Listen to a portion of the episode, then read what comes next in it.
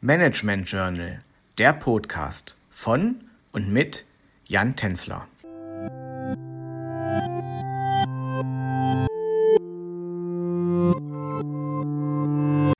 Ich begrüße Sie sehr herzlich zu einer neuen Folge des Podcasts Innovationsmanagement. Heute will ich Ihnen einige Ansätze des agilen Innovationsmanagements näher bringen. Dabei stelle ich Ihnen einerseits methodische Ansätze vor, die sich auf einzelne Phasen des Innovationsprozesses beziehen, konzeptionelle Ansätze, die übergeordnet zu sehen sind und mehrere Phasen beinhalten, sowie prozessuale Ansätze, die sich auf den prozessualen Ablauf des Innovationsprozesses beziehen.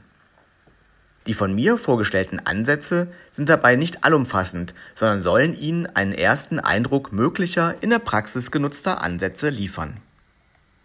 Ein sehr populärer methodischer Ansatz, der nicht nur Innovationsmanagement genutzt wird, sondern der auch im Bereich der Unternehmensgründung eine große Rolle spielt, ist das sogenannte Design Thinking. Beim Design Thinking handelt es sich um einen Innovationsprozess, der den Menschen und seine Bedürfnisse in den Mittelpunkt stellt. Tim Brown, ein wichtiger Vertreter dieser Methode, gibt an, dass es beim Design Thinking einfach ausgedrückt darum geht, die Sensibilität und die Methoden eines Designers zu nutzen, um die Bedürfnisse der Menschen mit dem technologischen Machbaren und dem, was eine tragfähige Geschäftsstrategie in Kundennutzen und Marktchancen umwandeln kann, in Einklang zu bringen.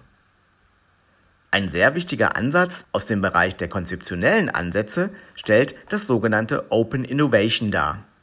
Hier wird das Innovationsmanagement im Unternehmen für externe Einflüsse geöffnet. Das bedeutet, dass sich im Unternehmen nicht nur die Mitarbeiter mit Innovationen beschäftigen, sondern dass auch Ideen und Wissen von Kunden oder externen Personen genutzt werden, um den Innovationsprozess zu verbessern.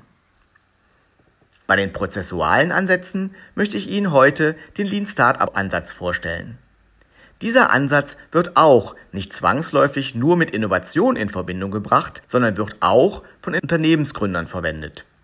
Bei dieser Methode wird eine Idee schnellstmöglich auf den Markt gebracht. Das Ziel dahinter lautet, die Verbesserungsvorschläge und das Feedback der Kunden möglichst frühzeitig zu erfahren, um damit die Weiterentwicklung voranzutreiben. Die drei von mir vorgestellten Ansätze werden jedoch nicht nur im Bereich der Unternehmensgründung genutzt, sondern eignen sich auch im Innovationsmanagement sehr gut, um Innovationen erfolgreich auf den Markt zu bringen. Damit sind wir auch für heute am Ende angelangt.